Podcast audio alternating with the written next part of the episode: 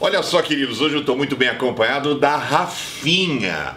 Rafinha, você foi no hospital hoje, Rafinha? Sim, Foi sim. E isso aqui que você fez foi- é o que é isso?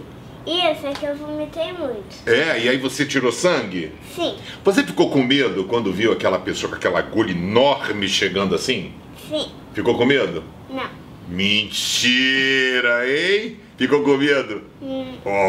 Olha, eu tenho medo também.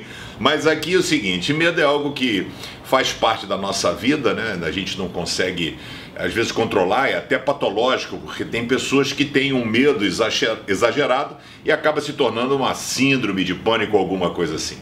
Mas você tem duas opções. Quando você tiver com medo, né? Ou você confia ou você fica desesperado. Você confiou na sua mãe, você ficou tranquilo que sua mãe ficou com você e disse: calma, vai dar tudo certo. Sim, Ah, então. E aí o que a Rafinha fez, você também precisa fazer.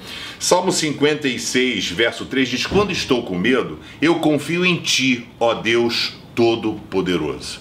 Então, quando você tiver medo, quando você estiver passando por lutas, tribulações, decisões, confie em Deus, porque sempre é melhor. Vença os seus medos. Faça igual a Rafinha. Coragem, faca na caveira. Vamos com tudo, Rafinha. Dá um beijo no vovô aqui, dá.